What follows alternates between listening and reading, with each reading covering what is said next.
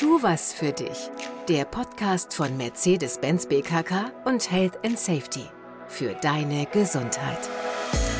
Hallo, schön, dass du dabei bist. Es ist erstaunlich, wirklich, was du im Alltag tun kannst, um dein Krebsrisiko zu verringern. Darum geht's. Ich bin Tobias Häusler, Fernsehmoderator, Radiomoderator. Ein Schwerpunkt die Gesundheitsthemen, vor allem im Bereich der Prävention. Und damit herzlich willkommen zum wichtigsten Podcast überhaupt. Es geht um deine Gesundheit, also um die Basis von allem. Ui, du warst im Urlaub, ne? Siehst so gesund aus, so braun, hören wir gerne, mit äh, Milchkaffeebrauner Haut. Dabei war es ja früher mal wirklich vornehm, blass zu sein. Das ist vorbei. Dr. Gregor Kahn, Gründer und Geschäftsführer von KME, hat sogar seine Doktorarbeit geschrieben, ganz speziell über Hautkrebsprävention, der ideale Gast. Die vornehme Blässe, Gregor, bei dir sehe ich sie auch. Erstmal Hallo. Hallo Tobias. Gibt es das überhaupt eine gesunde Bräune? Also, wenn die Haut bräunt, bedeutet das, der Körper hat schon begonnen, einen Schutz, einen eigenen Schutz versucht aufzubauen und die gesunde Bräune, so wie man das glaubt, die gibt es nicht. Natürlich kann ich es nicht ganz vermeiden, braun zu werden über den Sommer, aber jeder Grad Bräune bedeutet auch ein erhöhtes Risiko. Du hast schon gesagt, wenn es dir passiert, du also ein bisschen braun wirst im Garten, ist es das eine. Rauszugehen, um braun zu werden, das ist im Grunde der Fehler.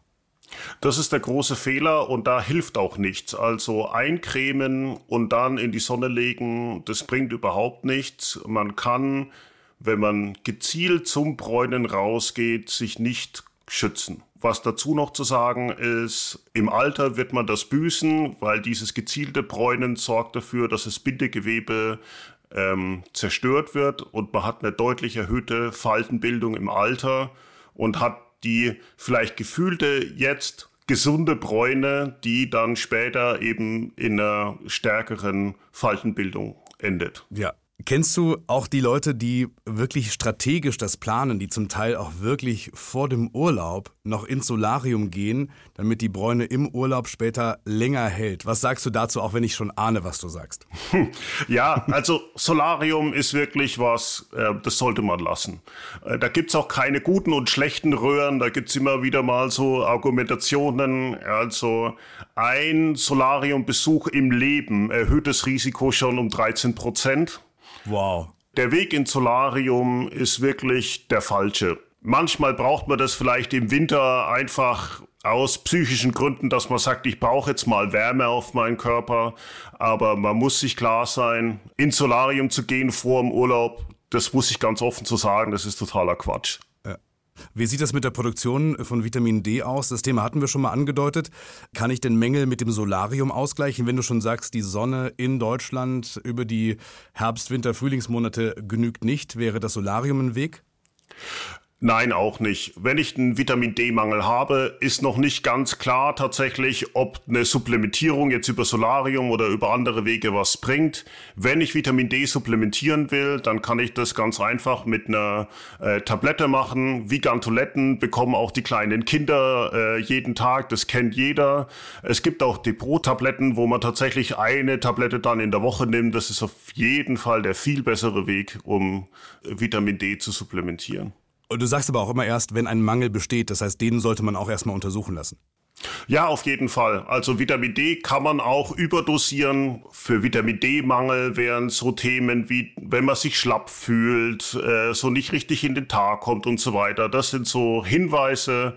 Es gibt ja viele Dinge, die wir haben, die aber nie zu einer Erkrankung oder zu einer Beeinträchtigung führen. Und so ist es auch ein bisschen beim Vitamin D-Mangel. Also so, solange ich topfit durch die Welt gehe, wird mir das nicht passieren, dass ich jetzt plötzlich wegen eines Vitamin D-Mangels irgendwelche Probleme bekomme. Okay, verstehe ich. Jetzt wird's und das ist unser Schwerpunkt hier in dieser Episode, ein bisschen unangenehm. Ich habe es selbst, muss ich sagen, noch nicht gemacht und ich weiß, dass es ein Fehler ist. Ich war noch nie zur Hautkrebsvorsorge. Ich werde das auch ändern. Vorab kann ich meine Haut selbst auf Schäden überprüfen.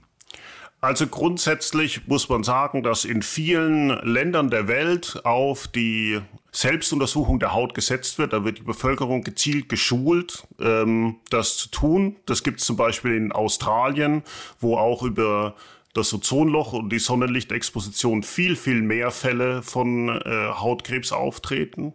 Es ist das einzige Land, wo man auch in der Entwicklung der Häufigkeit äh, des Melanoms inzwischen so ein Plateau sieht.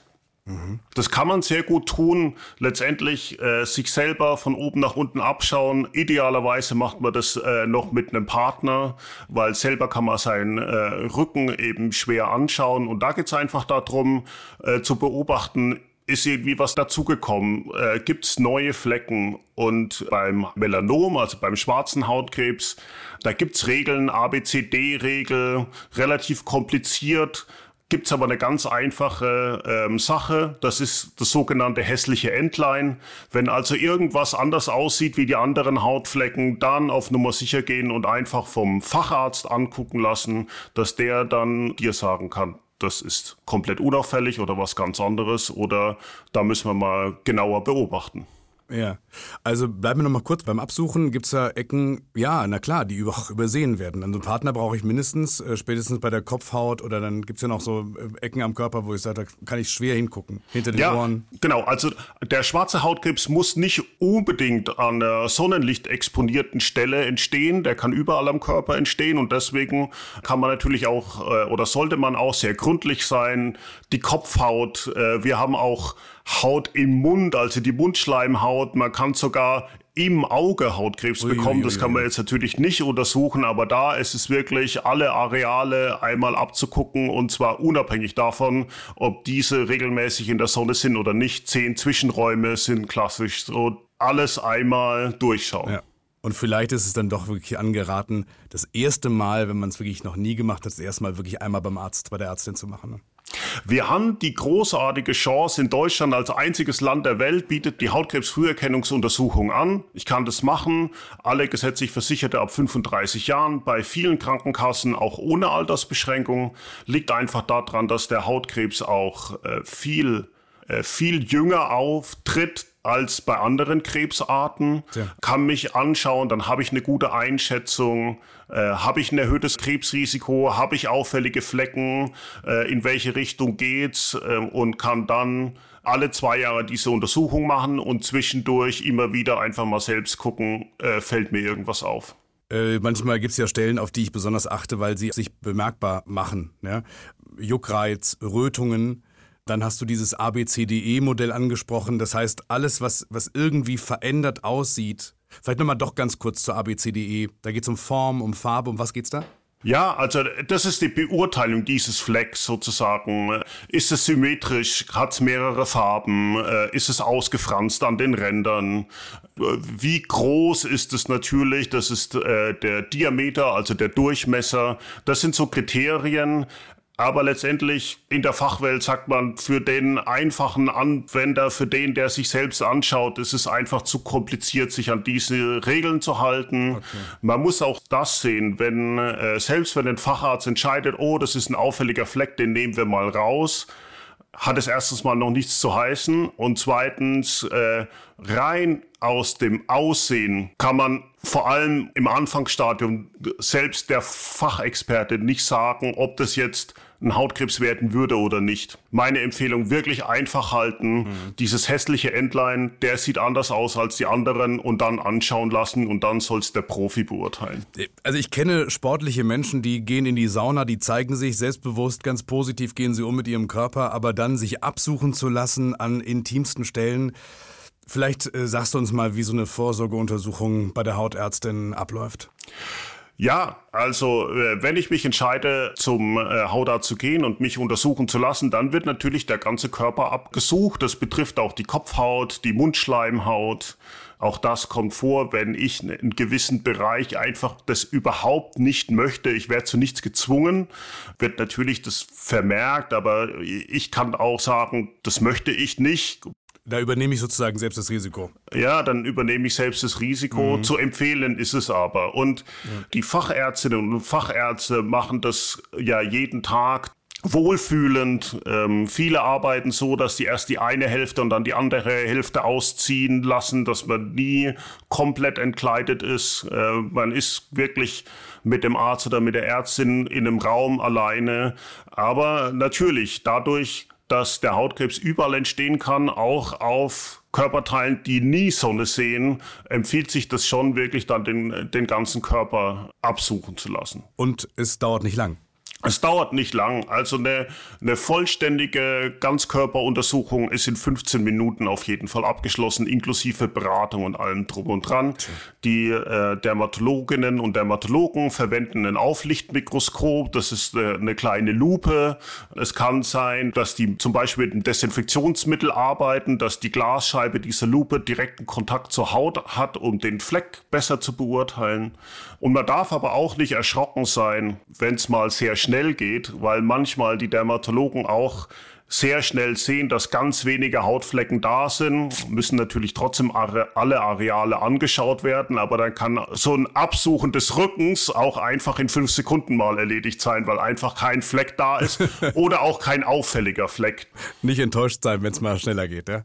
Und dann wird auch mal eine kleine Probe entnommen, also bei, bei unsicheren Fällen eingeschickt Dermatologen, wenn man in einer regelmäßigen Untersuchung ist, die fangen relativ früh an, wenn so Hautflecken sich verändern, dann zu sagen, okay, den nehmen wir sicherheitshalber sozusagen mal raus. Es wird geschäft, also wie rasiert, ganz dünn. Ja. Das verheilt auch so, dass man das quasi nicht sieht, dass da äh, was war. Und ja, alles, was rausgeschnitten wird, oder geschäft wird, wird dann auch eingeschickt und es wird geguckt, ob da veränderte Zellen vorhanden sind. Und wenn dem so ist, dann wird einfach erweitert ausgeschnitten, um sicher zu sein, ja. dass man tatsächlich alle Zellen erwischt hat. Und ich nehme mit, jede Scham ist völlig unbegründet. Die machen das jeden Tag haben auch schon jede Körperform gesehen. Ne? Also das ist denen ihr Job tatsächlich und das machen die tagtäglich und zigtausendfach und da kann man dann wirklich ohne sich Gedanken zu machen äh, hingehen. Du hast es gut. Du kannst dich selbst absuchen. Machst du das? Äh, ich lasse es machen. Auch. Tatsächlich. Dr. Gregor Kahn, Dankeschön. Danke für die Zeit. Sehr gerne. Danke, Tobias. Auch euch, die ihr zugehört habt. Genau, Tobias Häusler bin ich. Es gibt mehr auf der Kampagnenwebsite zu diesem Thema, zu vielen anderen Krebspräventionsthemen auch oder auch auf der Website deiner BKK. Viel Spaß beim Entdecken, beim Auf dich aufpassen und ich bedanke mich fürs Zuhören. Bis zum nächsten Mal. Das war eine weitere Folge von Tu was für dich, der Podcast von Mercedes-Benz BKK und Health and Safety.